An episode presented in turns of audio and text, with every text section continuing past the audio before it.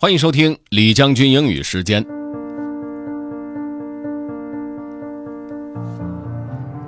各位好，今天呢和大家介绍这个内容是关于蒙特梭利教育法的。相信大家对这个名字并不陌生。现在在啊外面也可以看到很多的教育机构会推行这样的一种教育方法。它好不好，我们暂时先不论，我们只来介绍一下关于这个教育法是什么样的一个东西。Let's get started. Have fun. Introduction to Montessori Method The Montessori method of education, developed by Dr. Maria Montessori, is a child centered educational approach based on scientific observations of children from birth to adulthood. Dr. Montessori's method has been time tested with over a hundred years of success in diverse cultures throughout the world.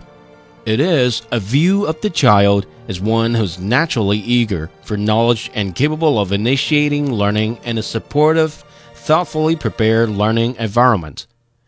It is an approach that values the human spirit and the development of the whole child physical, social, emotional, cognitive.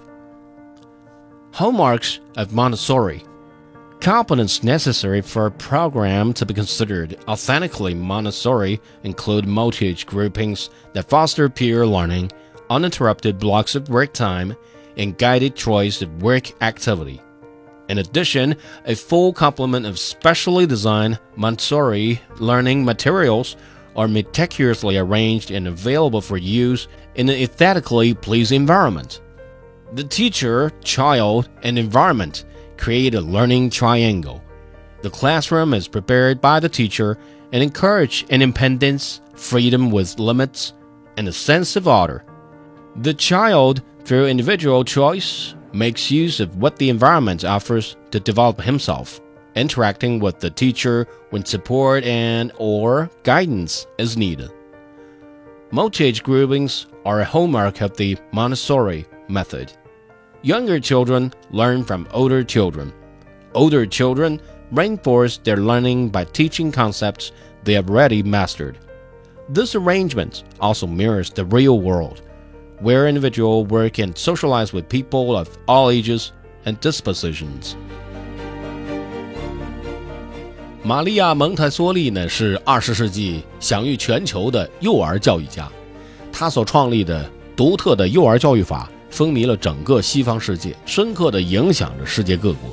从刚才我们所了解到的内容来看呢，其实蒙特梭利教育法除了我们平时所认为的，就是给孩子更多的自由之外，更重要一点，他还教会了孩子如何跟不同年纪的人，还有不同教育背景的人如何相处。